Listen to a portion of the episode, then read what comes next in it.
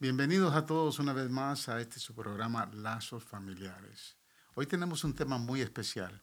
Vamos a hablar de la fe inquebrantable, esa fe que todos en algún momento eh, necesitamos tomar, especialmente en los momentos de dolor, cuando somos postrados por la angustia, por la ansiedad, por los temores, por las adversidades, por las enfermedades físicas, todas esas eh, condiciones que se dan que no son deseadas para ninguno de nosotros, pero que llegan en un momento tal vez inoportuno, porque no las esperamos. Pero hoy vamos a hablar de ese, de ese tema tan especial y bueno, nuestra invitada especial es la pastora Linda Recinos, que es eh, la pastora general junto con mi persona acá en la iglesia Faro de Luz. Eh, ella nos va a saludar, pero también está con nosotros nuestra hermana Ileana Rodríguez, que es la eh, directora del Ministerio de Damas. Así que vamos a estar dialogando con este tema en base a algunas experiencias muy especiales que ha vivido mi esposa, que creo que para usted puede ser de gran bendición, puede ser de mucha eh, utilidad y de edificación. Así que voy a pedirle a ambas que saluden. Doctora Linda. Bendiciones a todos. Me llamo Linda Recinos. Eh, un gusto estar aquí para todos aquellos que nos estén viendo. Maniliana. Amén. Bendiciones, bienvenidos nuevamente a este programa. Estoy muy contenta. El pastor ya dijo mi nombre, Ileana Rodríguez. Tengo el privilegio de estar trabajando en el Ministerio de las Damas aquí en Faro de Luz y, y también eh, ser eh, testigo, podemos testigo de los milagros, de las, de las cosas maravillosas que Dios ha hecho en la vida de nuestra pastora que vamos a hablar el día de hoy. Amén. Gracias a las dos por tomar este espacio y podernos conectar con la gente linda que nos sigue, nos ha empezado a seguir. Eh, por favor, queremos pedirle que usted le dé un like a este podcast y también le queremos pedir que le haga un share a todos sus contactos. Queremos participar. Los, los temas que estamos tomando son temas para la familia, son temas para el matrimonio y especialmente temas como este, eh, que están eh, relacionados con un testimonio de vida. Así que inicialmente quiero eh, obviamente dejar a mi esposa, eh, porque mi esposa, llevamos 37 años casados, eh, un año de dicha conyugal, de bendición, de felicidad. Hemos tenido nuestros momentos difíciles por esas adversidades que han llegado, pero definitivamente hemos visto la mano de Dios obrar. Linda es puertorriqueña por sus padres, nacida en la ciudad de Nueva York, pero eh, hubo un contexto ahí un poco difícil que marcó su infancia, esos años donde a veces no lo recordamos con la mejor dulzura, pero que son experiencias que nos fortalecen y nos van a ayudar en un futuro a confrontar las siguientes pruebas que vienen y que pues necesitamos superar. Así que, Pastora Linda, eh, cuéntenos un poco de esos primeros años que usted vivió en, en la ciudad de Nueva York y posteriormente pues tuvo que viajar a, tuviste que viajar allá a Puerto Rico, la isla del encanto. Cuéntanos un poco de esas experiencias. Claro, cómo no. Eh, soy, soy nacida en Nueva York, como dijiste, y de padres puertorriqueños. Eh, a la edad de cinco años yo viajé a Puerto Rico porque mi padre murió eh, y mi madre eh, biológica, pues a la verdad que no se, se desapareció. Entonces me, me, moví con mi tía para Puerto Rico eh, desde los cinco años. Vivir en Puerto Rico es un lugar hermoso porque como dijiste, la isla del encanto es bello, pero una cosa es ver la belleza de Puerto Rico, otra cosa es ver lo que sucede en Puerto Rico, en este caso en mi persona. Eh, fui abusada eh, verbalmente, eh, emocionalmente, sexualmente. Entonces, no tuve una niñez en los años que yo puedo poder reconocer o, recordarme. no tuve buenos recuerdos. Mar mi cuerpo está marcado, he sido abusada físicamente por en caso de esta persona que fue la que se encargó de mi vida y de los años que eh, continué con ella. Lo más lindo de todo esto es que a los 14 años logré conocer al que me dio la vida. que marcó mi vida eh, y me marcó para una vida hermosa. Amén. Porque la vida pasada, eso es lo que se llama, es pasada. Cuando viene Cristo, Cristo transforma, Cristo te hace nueva y eso fue lo que Dios me hizo a mí a la edad de 14 años, entender lo que es el amor.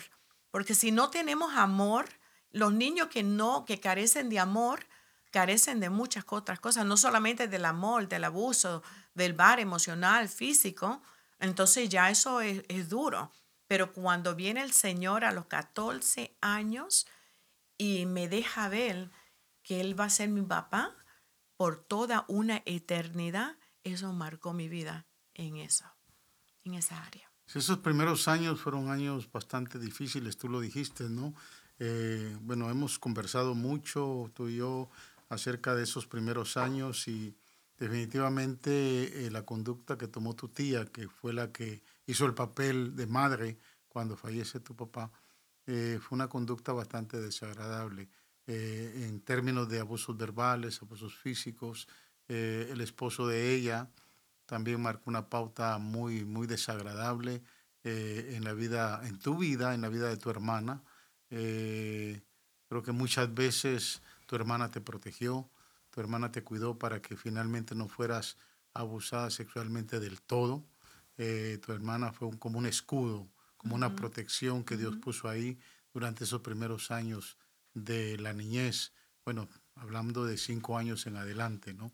Eh, y, eso produjo marcas que posteriormente, pues, Dios tuvo que sanar, En tu corazón.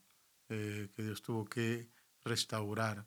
Eh, no es fácil restaurar un corazón roto, quebrantado, cuando desde la niñez eh, ese niño o esa niña se expone a circunstancias muy difíciles, a circunstancias que no se desearon. Pero, ¿tienes alguna experiencia que de momento pudieras compartir con, con, la, con la audiencia que nos está viendo acerca de, de, ese tiempo? Eh, sí, yo le doy gracias a Dios que no, que yo todavía me acuerdo de todo. Lo bonito es que cuando tú te acuerdas y no te duele es porque ya Cristo te sanó. Dios te restauró. Pero sí, como dijiste, mi hermana, a la que amo mucho, que todavía está presente, ella me protegió mucho. Me protegió tanto que ella recibía todos los castigos más severos eh, que yo puedo reconocer, que yo puedo entender, perdón, o, recordarme. Eh, pero solo el hecho de saber que pasamos por los dolores fuertes, dolores del...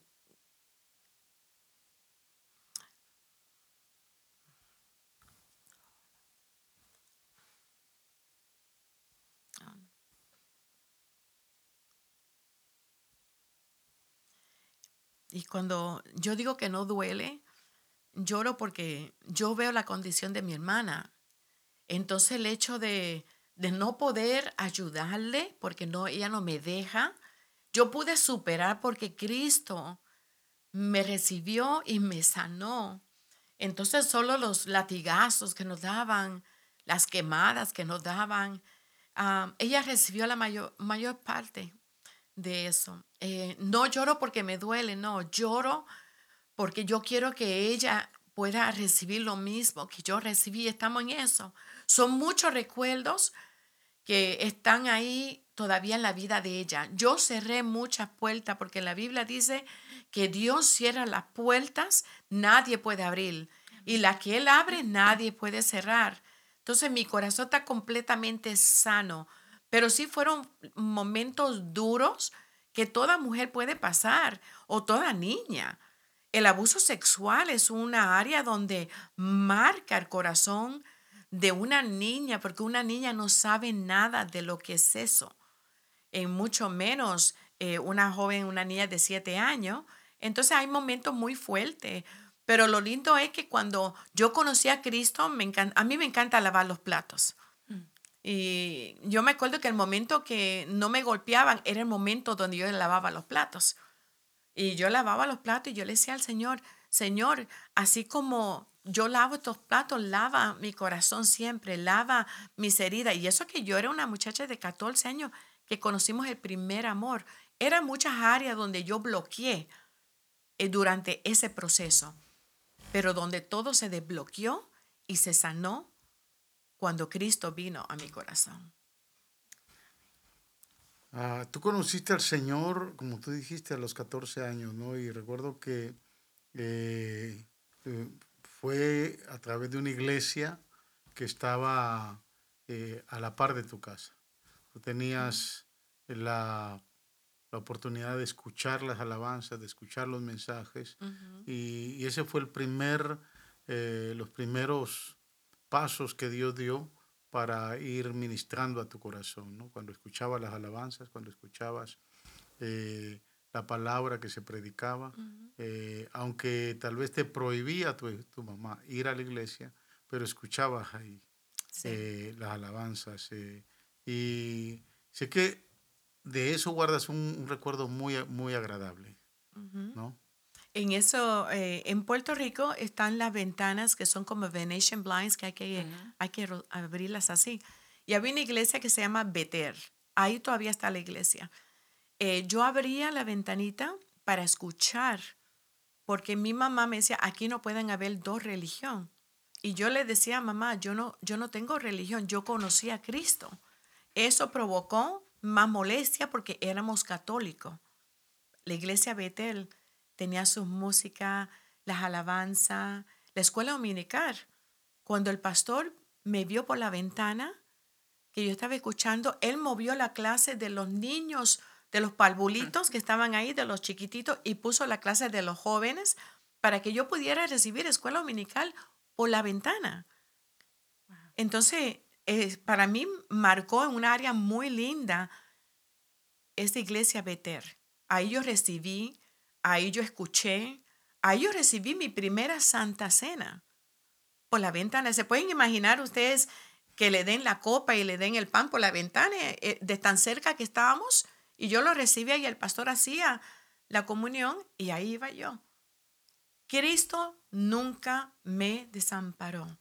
Nunca. Aunque yo digo que Cristo tiene un propósito conmigo desde antes de la fundación del mundo, desde antes que fuera yo me imagino que concibida en el vientre de mi madre, ya el Señor tenía un plan establecido. ¿Por qué pasé por ese proceso? Porque Dios sabía que Linda Recinos, en ese entonces éramos Linda Reyes, eh, iba a poder pasar por todo eso. Entonces, sí, esa iglesia de Betel fue de algo muy, una clave muy importante en la vida mía. Eh, algo que tal vez es importante eh, poder entender porque tal vez no se pueden detallar aquí todas las experiencias negativas, todos los momentos desagradables y dolorosos que eh, pudo haber pasado Linda.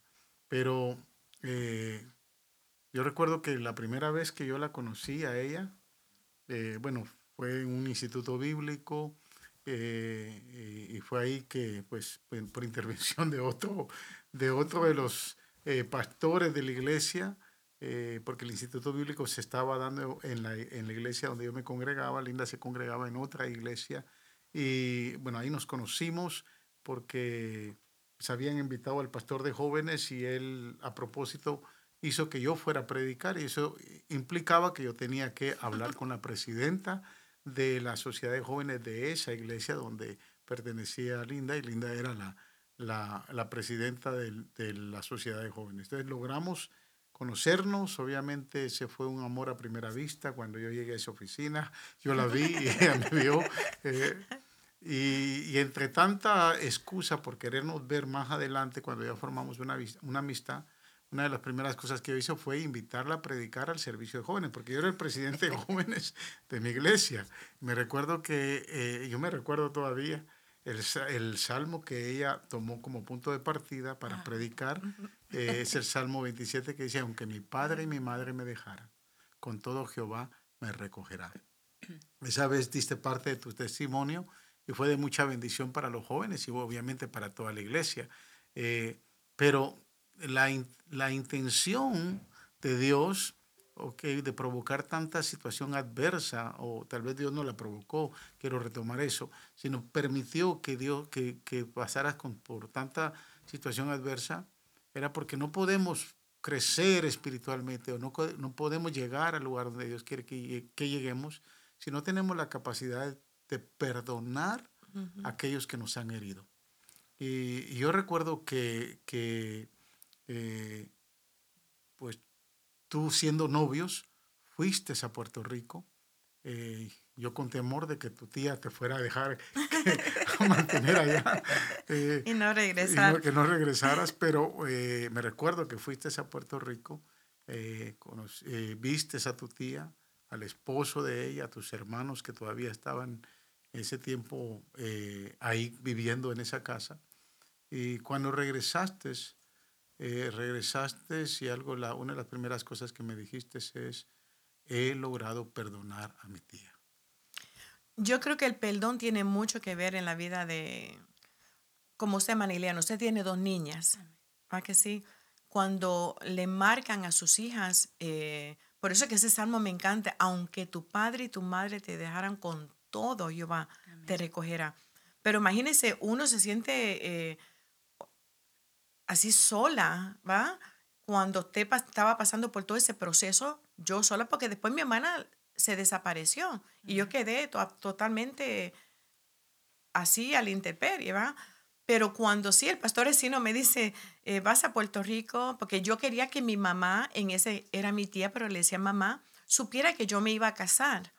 Pero lastimosamente no le interesó cuando yo viajé a Puerto Rico y yo logré sentarme, hablar y con dolor perdonar, porque si no perdonamos, no vamos a ser libres.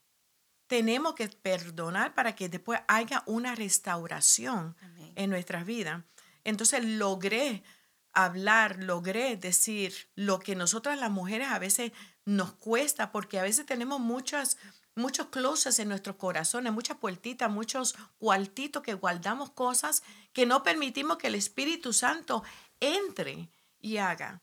Pero cuando Jesús viene a tu vida, Él no quiere llevarse solo la mitad de tu carga, Él quiere llevársela toda, porque por eso Él murió en la cruz del Calvario, para llevarse todas nuestras enfermedades, toda nuestra dolencia. Entonces el perdón fue una clave muy importante para yo ser libre Perdonar no por lo que me no por, por, la persona que me hizo, perdonar para yo quedarme libre y así ninguno de los recuerdos tenga que caminar conmigo. A veces cuando Dios lleva las cosas y perdona, Dios agarra todas nuestras dolencias, todo nuestro dolor y le dice que la tira a la profundidad del mar. ¿Quiénes somos nosotros para ir a pescar e ir a buscar nuestros dolores otra vez y cargarlos? No, Él lo lleva de una vez. Entonces, el permitir yo perdonar fui restaurada en esa área. Y gracias a Dios, hasta el día de hoy, estoy, Dios, estoy porque Dios me permitió estar. Amén. Amén, amén. El, el, tema que, que, hablamos hoy es mujer de fe inquebrantable. Y eso es lo que se necesita, pastora, para poder nosotros perdonar la fe. La fe, la palabra no la describe, que es la certeza de lo que se espera, la convicción de lo que no se ve y usted al, hace unos momentos se quebrantaba. ¿Por qué se quebrantaba al pensar en su hermana? Porque usted ha encontrado lo mejor que ha podido pasar en su vida, que es conocer al Señor. Y ahí es donde el Señor restaura, borra. Eh, el Señor, al momento que nosotros podemos recordar el pasado, porque usted decía, yo no lloro porque me duela, yo lloro porque pienso en mi hermana, porque quiero que ella sea libre, que ella reciba lo que yo he recibido. Y si eh, estos programas, el pastor eh, lo mencionaba, son programas para la familia, para ayudar. Ah, venimos de, de, culturas, venimos, hay muchas familias, niñas, que están pasando procesos difíciles y eso es lo que queremos llegar a los corazones o de mujeres que en su infancia fueron maltratadas, abusadas y no han podido encontrar esa paz. Qué mejor que a hablarles, pastora, a estas mujeres el proceso, la paz que nosotros podemos encontrar en Cristo Jesús. Nadie dice que es fácil, no es fácil, pero el Señor dice en su palabra, vengan a mí los que estén cansados y cargados y yo los haré descansar. Wow. Mm. Es interesante porque no dudamos que un abuso físico, un abuso emocional, un abuso sexual, un abuso verbal va a marcar una vida. Las estadísticas son impresionantes. Señalan las estadísticas que una en cada cuatro niñas y una en cada seis niños serán abusados física, verbal y sexualmente, sexualmente antes de que cumplan 18 años. O sea, Ah, una de cada seis niñas y uno de cada eh, eh, seis niños. El 34% de las personas que abusan sexualmente a un niño o a una niña son miembros de la familia. Son personas Sí. que están cercanas, un tío, una tía, un abuelo. Eh, y no dudamos que tal vez aquellos que nos están viendo eh, han pasado por circunstancias muy, muy difíciles. Como decía la hermana Ileana, esto es parte de nuestra cultura eh, hispanoparlante, aunque se refleja y se ve en todas las culturas. Hoy por hoy eh, es una forma como el enemigo tiene para destruir eh, la, personalidad, destruir el estima de una persona, destruir el carácter de una persona, porque como decía eh, mi esposa, si usted fue víctima de un abuso y realmente ha vivido con esa angustia, ha vivido con ese dolor y no le da una oportunidad a su corazón para ser sano. Y de la única manera que podemos hacer esto es cuando la experiencia de mi esposa fue muy, muy maravillosa. A los 14 años había una necesidad en su corazón. Ella le abrió su espacio a Jesús para que Jesús empezara a sanar su corazón. Y definitivamente hubo una restauración cuando tuvo la oportunidad de perdonar a, a su tía y perdonar al esposo de su tía y aquellos que de alguna manera fueron partícipes de, eh, de ese abuso, fueron partícipes de ese dolor. Eh, cuando somos víctimas de una circunstancia como esta, tenemos que ser muy realistas. Eh, no podemos dejar a un lado el hecho de que somos víctimas, definitivamente, pero no convertirnos en victimarios. Así. Exacto. No, no convertirnos en una persona victimaria. Es, es decir, que vamos a vivir con ese, con ese dolor, vamos a vivir con esa experiencia desagradable y algunas personas muchas veces nos han dicho, no tengo, no puedo, no sé cómo perdonar al que me hizo daño. Eh, parte de nuestra fe, y como decíamos ahorita, mujer inquebrantable de fe, es entregar y confiar en el Señor que Él nos puede liberar y nosotros podemos perdonar. Amén. Así es. Pastor, solamente quiero aportar algo acerca de las estadísticas. Hay algo que a mí me marcó la vida. Eh, creo que en ese tiempo yo no había tenido mis hijas. Yo escuché una, una entrevista que le hicieron a un agresor sexual. Entonces, eh, le hablaron y pues él contó todo cómo, cómo él fue abusado. Lo que usted dijo, no te conviertas en victimario después. Eh, y luego la pregunta eh, de la, la- del entrevistador es, eh, ¿qué le puedes aconsejar? ¿Qué le puedes decir a los padres? Y él dice, sabes que la mayoría de los papás se cuidan y le tienen miedo al extraño, aquel que no conocen. Pero yo les voy a decir a los papás que, que se cuiden de aquel que está sentado a tu mesa, de aquel que se está tomando un café contigo, de aquel que te visita. Eso, pastor, para mí cambió mi, mi manera de ver y de, y, de, y de ahora cuidar a mis hijas. No es que yo me voy a convertir en una mujer que estoy desconfiando de todos, no, pero como madres, como padres, porque estamos hablando para la familia, no podemos confiar los tesoros, la herencia, porque la palabra dice que son herencia de Jehová, son nuestros hijos. Entonces, esas herencias las tenemos que cuidar nosotros y abrir nuestros ojos.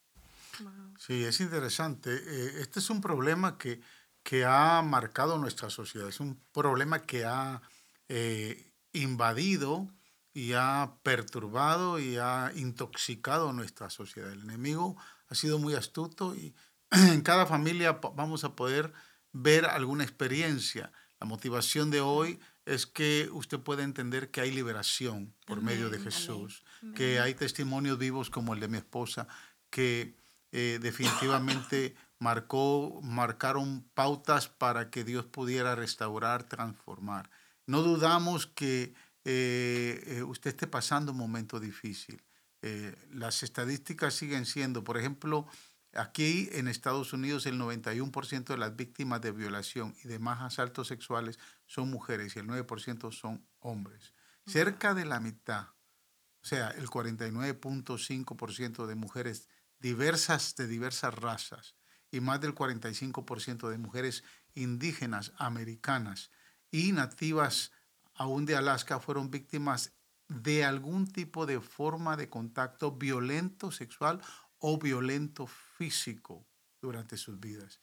Y el 8% de las violaciones ocurren mientras la víctima está en el hogar, en el trabajo, eh, y especialmente cuando son niñas, obviamente va a suceder en el seno del hogar. El lugar que, que debe de ser el más, eh, el más acogedor, el, más, el, lugar que debe de producir paz, alegría en la formación de un niño, en la formación de un joven.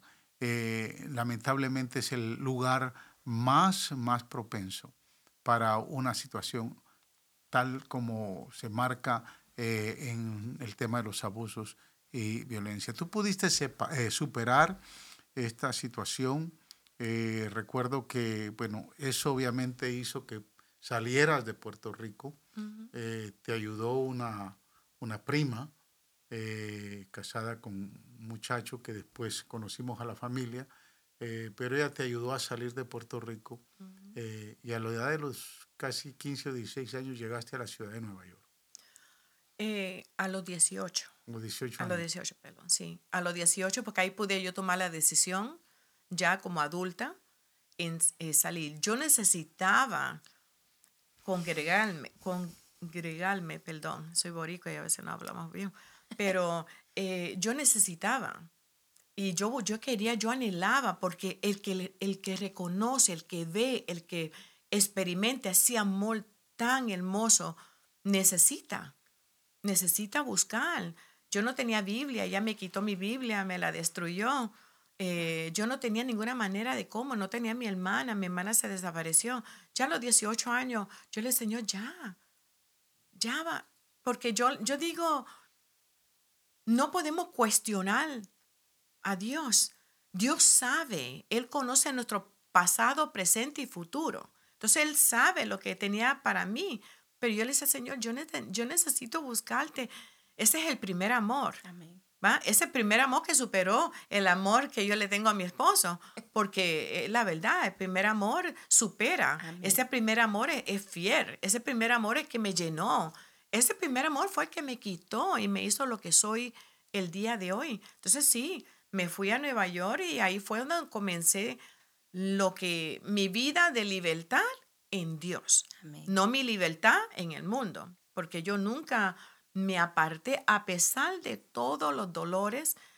Mira, fíjate mi amor, cuando yo pasé, eh, y yo sé que no hemos tocado el otro punto, pero yo perdí mi cabello en cierta área porque era tanto los jalones de pelo que me daba mi, mi tía que nos sacaban, pero cantidades de cabello. Por eso es que cuando perdí mi cabello en el proceso de cáncer, no me dolió. ¿Por qué? Por lo mismo. Yo había ya pasado por eso. El regresar a Nueva York, el buscar de Dios, el llenar mi vida, tener la libertad de buscarlo, para mí fue extraordinario. Tener la libertad de buscar. Pero eso es porque yo le permití a Dios que entrara a mi corazón. Yo le permití a Dios que ministrara mi corazón. Cuando uno pasa por un proceso tan fuerte, uno le pregunta, pero ¿y por qué yo? ¿Por qué tengo que pasar por eso? Dios quiere ser libre al que quiere ser libre. Ahí está Dios dispuesto a recibirnos con los brazos abiertos. Eso fue lo que hizo Dios con mi vida, Maniliana. Dios hizo eso. Dios lo que hizo fue, tú no tienes papá, tú no tienes mamá, pero me tienes a mí. Por eso es que ese versículo, aunque tu padre, aunque tu madre, aunque tu abuelo, aunque tus amigos, aunque el que sea, te deja, tienes a un papá que va a ser tu papá por una eternidad y te va a dar ese amor incondicionable. Qué precioso, pastora. Ese, creo que lo que usted acaba de compartir es la respuesta a la pregunta de muchos, ¿cómo yo hago para salir de esto? Porque hay personas que quieren, anhelan, necesitan salir de esa, de esa situación, pero la única respuesta es Cristo Jesús. Lo que ella encontró, el camino verdadero, la paz ese es Cristo. No te la va a dar porque hay muchas personas que quieren tener o obtener a lo mejor cosas materiales o quieran buscar ese amor en una persona. Si yo conociera o si yo me casara o yo hiciera esto y lo otro.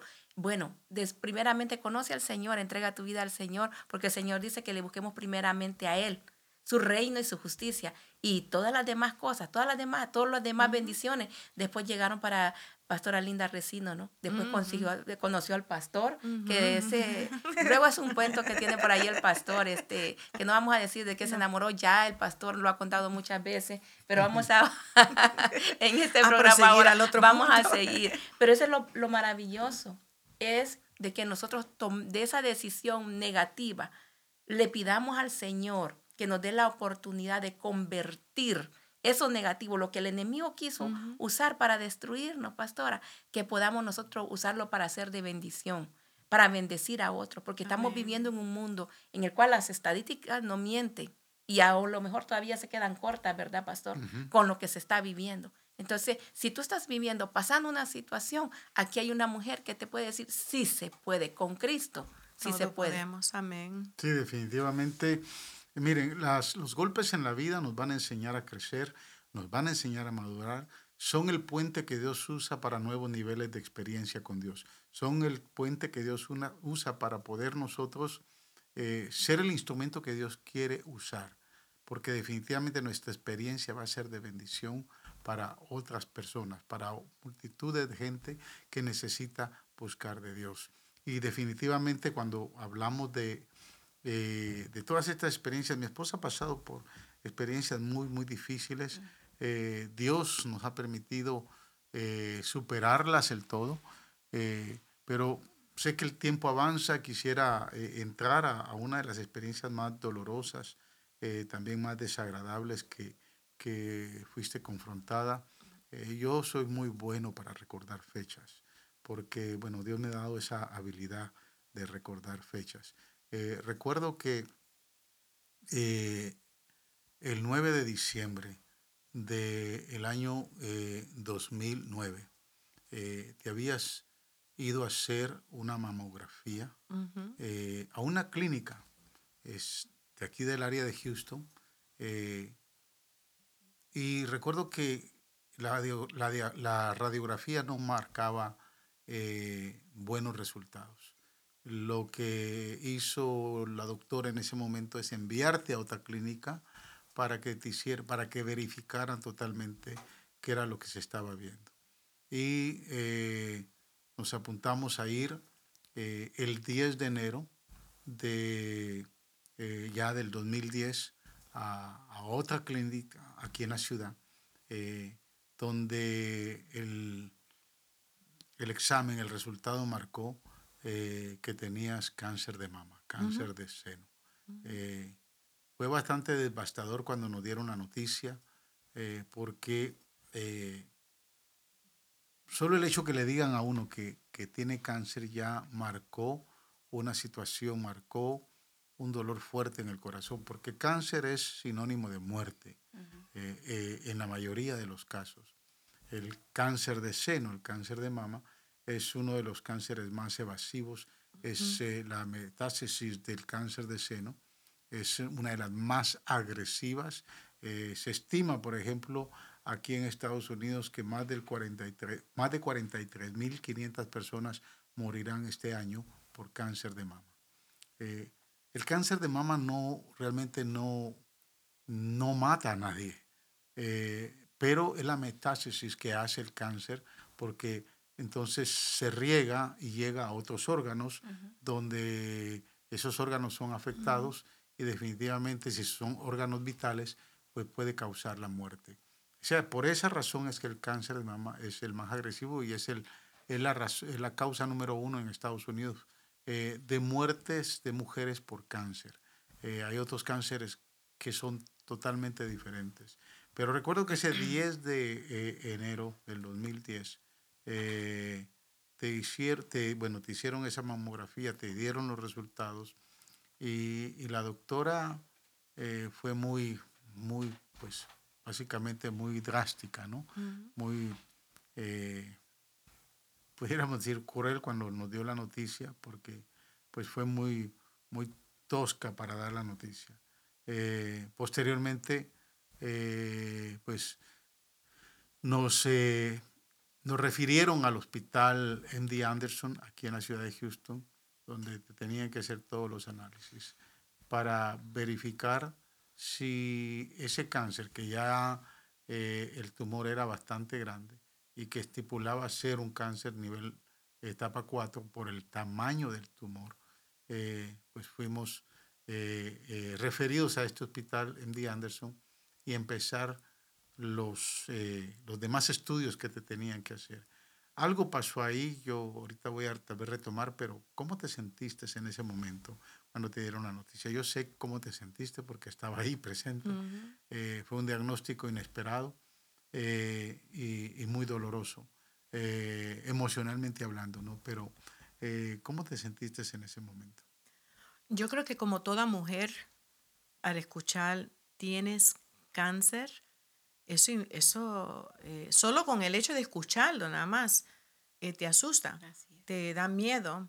Yo no culpo tanto a los doctores porque yo creo que los doctores son cientos y si no miles de personas a quien ellos tienen que dar eh, ese resultado. la, la, que me lo dio solo me dijo, bueno, tienes cáncer, es grande, aquí te dejo con la trabajadora social, ya me voy. Y yo con mi esposo pues me quebranté completamente porque se nos vienen a la mente, bueno, eh, mis hijos, eh, la iglesia, mi persona, mi matrimonio, todo se vino en un momento. Yo creo que yo me colapsé en ese momento de llanto porque somos seres humanos. Eh, tenemos, tenemos sentimientos y qué lindo que Dios conoce nuestros sentimientos. En ese momento yo me quebranté y no sabía qué hacer. Lo único que entendía que Jesús tenía todo bajo control, porque Dios, cuando tú entregas tu corazón a Dios, te le, está entregando todos los derechos de tu vida. Él te guía, Él tiene los planes para ti. Entonces en ese momento, aunque fue un dolor fuerte, nosotros pudimos aceptar que algo iba a ser Dios por medio de lo que es un cáncer. En ese caso, el cáncer era, un, era como una naranja de grande. Entonces sí era algo bien impresionante por el hecho de que podía, eh, se podía haber regado etapa 4. La etapa 4 es la etapa antes del 5, que es desahuciados. Mm. Así que imagínense eh, como uno, eh, ahí viene la fe, ahí viene la fe inquebrantable, pero sí tuve que pasar por el proceso, el dolor, junto, estuviste conmigo ahí, que le doy gracias a Dios por el esposo que Dios me ha dado, porque en todos los procesos, en todos los procesos, tanto de los recuerdos de mi niñez como de lo de adulta, en cáncer, él estuvo presente, él sabe el dolor que yo pasé, pude contarle y más en ese momento más drástico de un esposo que puede pensar en ese momento, perderé a mi esposa, perderé a la madre de mis hijos, de mis hijos. Entonces muchas cosas sí me vinieron en ese momento como seres humanos. Sí, eh, definitivamente el quebrantamiento llega porque era algo inesperado, algo que no deseábamos, nadie desea esa experiencia negativa. Y el tema es cómo lo vamos a confrontar, cómo lo vamos a, pasar, cómo lo vamos a superar.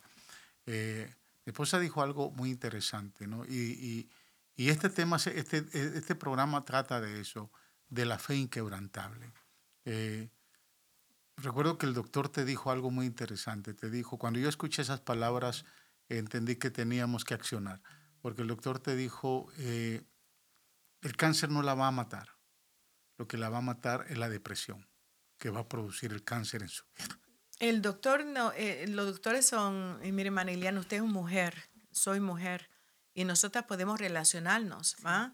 Cuando miramos un, imagen en parte de nuestro cuerpo, que este es templo del Espíritu Santo, pero ahí estaba ese cáncer. Cuando los doctores, yo entré en un momento de depresión, sí, porque tengo que admitir, porque yo no, no soy una superwoman ni una robot, soy de sentimientos y emociones.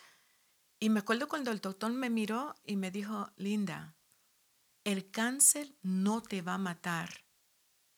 Lo que te va a matar es la depresión si permites que toque la puerta me acuerdo muy bien del corazón y que se siente. Porque la depresión lo que sucede es que tengo cáncer, ya, me voy a morir, eh, no voy a vivir más, no voy a ver a mis hijos crecer, no voy a ver mi matrimonio, todo me voy a morir y ahí la depresión toma. Pero cuando tú permites que Dios toque tu corazón y te recuerde, dice que si tienes fe, como un grano de mostaza, y le dices a esa montaña, muévete, se tiene que mover. Es la fe. Nosotros pudimos sentirlo, pudimos, es como que el doctor, Dios usa las personas que, las rocas se tiene que usarlas para hablarnos y dejarnos ver. Tú estás bajo control. En este caso, Dios tenía todo bajo control con referente a esa otra etapa, porque yo creo que yo tengo una enciclopedia de tantas páginas, otra etapa, lo que es el cáncer. Y tal vez es interesante notar, y yo quiero eh, de alguna manera bendecir a aquellos que nos están viendo, porque eh, usted se puede encerrar, usted se puede aislar eh, y vivir su dolor, vivir su angustia, vivir esa agonía que, que tal vez tiene el derecho a vivirla porque es ser humano y se va a quebrantar. pero también tiene la opción de empezar a creer y confiar en Dios. ¿Dónde nosotros vemos el milagro de mi esposa? ¿Dónde vemos la intervención del Señor? Y para esto yo tal vez quiero que entienda algo que voy a leer. Fíjese, dice, el cáncer de mama metatásico puede diseminarse en cualquier parte del cuerpo.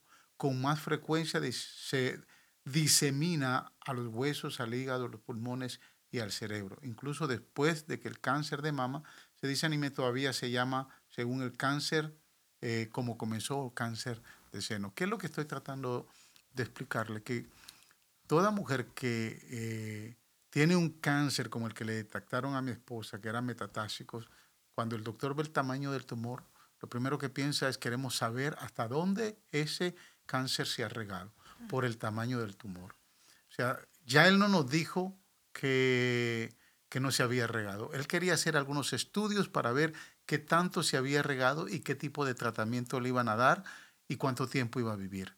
Porque pues esa es, ese es el lenguaje que se conoce cuando pues se hace la biopsia y se tienen los resultados de qué tipo de cáncer es. En el caso de mi esposa, lo que querían era detectar dónde, en qué otros órganos se había diseminado porque, por el tipo de cáncer que era. Eh, ella entró a una serie de estudios por tres semanas. Eh, y cuando yo escucho al doctor que él viene y me, le dice a ella que, eh, que ella puede vencerlo si no se encierra, si no se deprime, si no entra en esa insolación para vivir su amargura, entonces entiendo que Dios tiene que hacer algo. Y recuerdo que yo en ese momento estuve, estaba, estaba leyendo la experiencia de la esposa del doctor, del pastor John Austin, eh, un libro maravilloso eh, que ella escribió. Y ella en su, en su libro escribe eh, cómo Dios la movió para superar ese cáncer. Y explica la historia en esos momentos difíciles que vivieron de tomar escrituras de la palabra. Y que la palabra iba a ser el poder el agente poderoso para poder sanar. En ese momento todos conocemos de la palabra, todos los que creemos en Cristo y, leemos la palabra todos los días, eh, pues nos disfrutamos la palabra, somos edificados con la palabra, pero no es hasta cuando usted está confrontado con una situación adversa que usted tiene que decir, esta palabra tiene que funcionar. Entonces, después de escuchar yo ese testimonio, eh, yo me vi a la tarea de sacar más de 80 escrituras de sanidad divina. Eh, y dije, la palabra tiene vida, la palabra tiene el poder para sanar y vamos a confiar en esa palabra. Recuerdo que en esas tres semanas, mientras a ella le hacían los estudios, eh, empezamos a orar, empecé, empezamos todos los días, todas las noches, declarábamos esas promesas de sanidad, eh, entendiendo de que nuestra fe tiene que estar basada en algo. La, hermana Ileana decía ahorita que La fe es la certeza de las cosas que no se ven, la convicción de lo que se espera. Eso es fe. Usted no sabe lo que va a pasar, pero si usted pone su fe, su confianza en la palabra, en el caso de nosotros los creyentes ponemos nuestra confianza. Dios anhela que usted confíe en Él. Dios anhela que usted confíe en las promesas que están establecidas en su palabra. Dios anhela que usted eh, crea a la palabra que ya tiene vida, a la palabra que Él mismo le ha dado vida. Y nosotros por esas tres semanas estuvimos declarando esa palabra de sanidad a través de esas escrituras. Ella se sometió a los estudios porque querían ver si el cáncer estaba en los huesos, si estaba en cualquier órgano vital o en cualquier otra parte del cuerpo. Lo cierto es que después de tres semanas eh, íbamos confiados, íbamos seguros que Dios estaba en control. Y recuerdo que entramos a la, oficina del doctor. No fue el doctor, el oncólogo que nos atendió, fue la asistente de él. Mm, Dr. Eh, Pam, todavía me acuerdo el nombre de ella. Eh, y era una, una, doctora, pero yo veo, hermana Ileana, que ella entra riéndose. entonces yo tuve la osadía de pensar dentro de mí cómo esta mujer se atreve a reírse en medio del proceso que estamos viviendo, que está viviendo mi esposa. Para mí era como, como una burla, ¿no? Eh, más sin embargo, cuando ella entra, entra muy, muy, muy alegre, pero definitivamente porque lo que traía a anunciarnos era lo que le había producido a ella la alegría. Ella se sentó con nosotros, nos dice, quieren saber los resultados. Y, bueno, a eso habíamos venido, todavía había angustia, todavía estábamos así ansiosos porque eh, es, un, es, es, una incógnita, ¿no? Eh, sabemos que Dios está obrando, pero no dejamos de a veces pensar, bueno, Señor, eh, si no es tu voluntad vamos a aceptar cualquier diagnóstico, ¿no? Pero creo que eso debe de desaparecer cuando tenemos totalmente la confianza. Yo dije, Señor, tú vas a hacer el milagro porque hace, en ese tiempo teníamos nosotros 24 años de casados y yo le dije, hace 24 años tú me diste a esta mujer y tú me prometiste que juntos íbamos a predicar el Evangelio y tú no has terminado con nosotros. Así que yo declaro que tú la vas a sanar. ¿Cómo no sé, pero tú la vas a sanar? Cuando escuchamos los resultados, ella empieza hablando y dice, bueno, quiero comentarles que eh, por el nivel de tumor que, ella tiene y ser un cáncer eh, metatástico, eh, definitivamente lo que se puede esperar es que ya el cáncer se había diseminado por mm. cualquier parte. Los resultados que nosotros tomamos constantemente acá con este tipo de cáncer es que pueden venir con 1.5, 1.8 eh, o 2.0 o más. Eh, va a depender de cuánto se ha diseminado el cáncer. Nosotros esperábamos por el, por el tipo de cáncer y el tipo de tumor que ese iba a ser el resultado. Eh, tal vez entre lo mínimo 1.5, pero quiero decirles que los resultados han marcado que está en 0.0000. Sería a lo lejos, aparecía por ahí un 9, ¿no? Ahí mismo, eh, en eso mismo vemos nosotros donde se vuelve a cumplir que Dios no iba a desampararnos a nosotros. Eh, la maniliana, me acuerdo cuando usted me invitó a, dar la palabra en una de las oraciones de la mañana, donde me dijo, pastora, venga y hable. Porque nosotros nunca, yo nunca me voy a cansar de hablar de lo que Dios hizo en mi vida. Porque que Dios te haya sanado de cáncer es algo extraordinario. Y pueden haber muchas mujeres ahí que piensen, entonces, ¿y yo? Tú también. Solo es abrir tu corazón y dejar que Cristo haga la obra en tu vida, sane tus heridas, que no tenga ningún dolor. Dios toma control. Pero me acuerdo cuando usted me invitó, dije, Señor, ¿y, qué, qué, tema le pongo? ¿Qué va? Y yo le puse, no cuestione, sino crea. Porque no podemos cuestionar a Dios eh, el plan de Él. Él sabe, Dios Dios es soberano, Él sabe todo.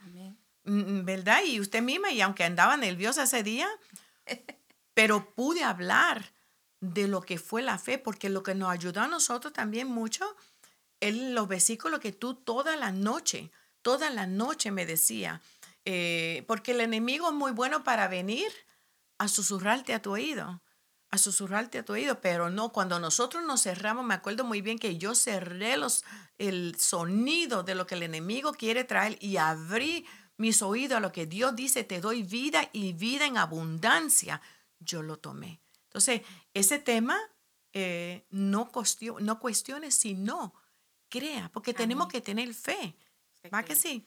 Es, e, ese es algo hermoso que nosotros tenemos una herramienta poderosa. Eh, hay algo, yo siempre lo digo la, cuando tengo la oportunidad, pastora, algo que marcó mi vida desde que yo escuché lo que ese doctor le dijo a usted. No te va a matar la enfermedad, sino que como tú reacciones. Si tú dices, ah, aquí ya no la hago, me voy a morir, tú lo estás declarando. Mira el poder que tiene las palabras. Por eso es bien importante conocer, por eso es bien importante nosotros a, aprender a reconocer de dónde viene esa voz, si viene de Dios o viene del enemigo, porque el enemigo nos va, va a borbandear, va a tirar, pero eh, el pastor, yo me, recuerdo que eh, yo un día le dije, pastor, compártame esas promesas. Había una persona pasando por un momento difícil eh, de, de, de salud. Se las compartimos esas promesas. Los médicos no le daban, no le daban eh, muchos días de vida. Los médicos para todo e, era negativo. Este, esta persona comenzó a leer esas promesas, a hacerlas de él, a, escucharlas. Y el Señor es una obra maravillosa, preciosa. Él, cuando conocimos a esta persona, estaba en un estado de ansiedad, de temor, pero vino la palabra del Señor y esa es la fe. Cuando activamos la fe, el Señor empieza a quitar todo temor, toda angustia. El Señor empieza a, que nosotros entendamos que nos tiene en sus manos. Y cuando entendemos eso, pastora, y declaramos la palabra y le creemos a Él, no cuestionamos, sino que se le, decimos, hágase tu perfecta y santa voluntad. Dios obra maravillosamente. Y usted sabe que yo pasé por el proceso porque Dios en ese momento me podía haber dicho, tiene su poder tan grande, te sano de cáncer instantáneamente. Pero Dios permitió que yo pasara por seis meses de quimioterapia. Perdí todo mi cabello como toda paciente de cáncer. Eh, pasé por ocho cirugías, 33 días de radiaciones. Entonces pasé. ¿Por qué? Dios permitió para que yo pudiera entender el dolor, el momento que cualquier otra mujer pasando por cáncer esté pasando. Solo el hecho de verme, si yo no te digo a ti o a alguien, a una persona, eh, no pase no, nada de cáncer, usted me va a decir, eh, no, no, imposible. Dios hace lo que es imposible para los médicos posible para Él. Amén. Y eso fue lo que Dios hizo. Entonces, tengo un recuerdo muy lindo con mi doctor de radiólogo. A mí me metían a, una, un cuarto para recibir las um, radiaciones. Y eso es radiación, ¿va? Y cuando él me decía, Linda, te dejo en el cuarto, venían estas máquinas grandes a darme radiaciones. Y me entró mucho temor, tanto temor. Me acuerdo cuando mi doctor me dijo, tú eres una church girl, ¿va? Una, una, una muchacha de iglesia, canta, ¿tú cantas? Ah, ¿tú cantas? Y yo le dije, sí. Y me acuerdo que yo lo miraba a él en el espejo, una foto, una televisión pequeña, y yo empecé a cantar el esplendor del rey. En otra palabra, cuán grande es Dios. Cuando yo cantaba ese cántico en la radiación, sentía, yo sabía que Dios estaba conmigo. Por igual, cuando pasaba con vómitos y dolor y todo lo que pasaba, tú me decías en el carro, escucha, Linda, escucha el otro cántico que es de Julisa, quiero verte más. Eso me impactó aún más. La fe, acercarte a, a Dios y buscar de Dios, leer la Biblia, creer. Dios lo hace. Yo soy testimonio vivo de lo que hizo Dios en toda mi vida. Sí pasé por el proceso y gloria a Dios, porque cuando me siento con alguien que ha pasado por cáncer, puedo entenderlo. Y sabe que el enemigo trató tanto que hasta nuestro hijo, nuestro hijo mayor, el mismo año, estaba pasando por cáncer leonfoma. Entonces el enemigo quiso amedrentarnos, asustarnos, Pero Dios también hizo lo más maravilloso, no solo en la vida mía, en la vida de mi hijo, en la vida de mi esposo, en la vida de mis otros dos hijos. Somos una familia que estamos estructurados en el fundamento que es Dios. Mi fe, mi certeza, yo sé que es Dios, le canto a Dios, amo a Dios, adoro a Dios. Toda mi vida es Dios, porque cuando tú entregas tu corazón a Dios, Dios hace algo maravilloso que aún nos quedamos impactada de ese amor tan grande que Dios nos tiene a mí y a todos los que nos pueden estar viéndonos a través de este podcast. Amén. Gracias a Dios.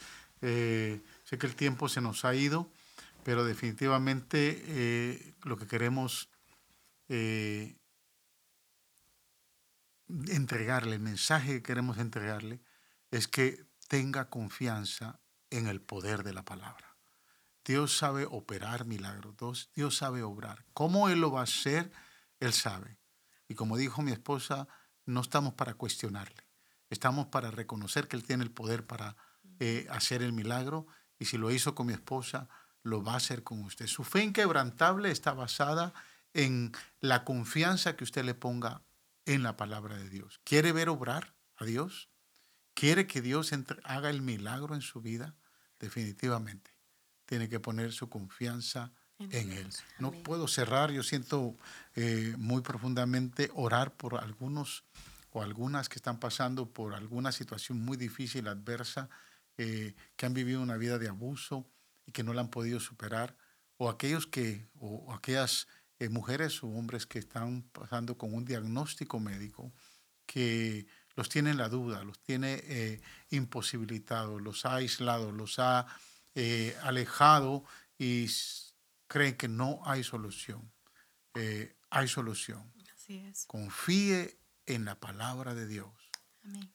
Ahí hay vida, hay esperanza y hay sanidad. Dios es fiel a su palabra. Voy a orar Vamos a orar por, por estas vidas que necesitan y que definitivamente este, esta intervención va a ser de mucha bendición para usted. Padre, en el nombre de Jesús, oramos, Señor, en este momento por todos aquellos que están pasando una circunstancia adversa, muy difícil, están siendo postrados por el dolor de una enfermedad, están siendo postrados por el dolor de no poder superar un abuso del pasado. En el nombre de Jesús, hoy venimos, Señor, a enviamos palabra de sanidad, enviamos palabra de restauración, porque solo tu palabra tiene el poder para sanar y para restaurar. Produce fe, produce confianza en estos corazones. Produce, Señor, un acercamiento genuino y sincero, de tal manera que ellos puedan ver el milagro, porque tú no eres un Dios que discrimina, eres un Dios que amas, nos amas a todos y para todos, Señor, tú moriste en la cruz. Por todos tú derramaste tu sangre. Por todos, Señor, tus heridas nos han sanado. Gracias, Señor. Permite, Dios mío, que esta, esta predicación, esta, este podcast pueda haber llegado a muchas vidas y que pueda ser de bendición para otros. En el nombre de Jesús. Amén. Y amén. Palabras finales, rapidito, hermana Ileana, y igual mi esposa. Sí, solamente quiero ah, motivarte a creerle al Señor. No cuestiones, créele al Señor. Yo siempre digo, no sé cómo lo vas a hacer, Señor, pero lo que me da, me llena de gozo es que sí sé que lo puedes hacer. Él es el Dios de lo imposible. Él puede hacerlo. Claro que sí. Y yo también le digo a todas las mujeres que pueden estar viéndonos, eh, necesitan a alguien con quien hablar, búsquenme. Búsquenme en Facebook, Linda Recinos, mi teléfono en Faro de Luz, búsquenos necesita alguien con quien conversar. Tenemos gente preparada que puedan hablar con ustedes, al menos escucharle, tener un oído para escucharle y un hombro para llorar. Lo único que le vamos a decir es que Cristo les ama. Cristo puede, Cristo lo hace. Hay que solamente tener una fe inquebrantada y creer en Él de que Él sí puede hacerlo. Amén, amén. Gloria a Dios. Si le ha gustado esta, esta programación, por favor, dele un like ahí a, este podcast y por favor compártalo. Compártalo, suscríbase a este podcast y compártalo con, con, alguien, algún familiar, algún amigo que usted considere que pueda necesitarlo. No será hasta la, hasta la próxima con otro programa en Lazos Familiares. Dios les bendiga.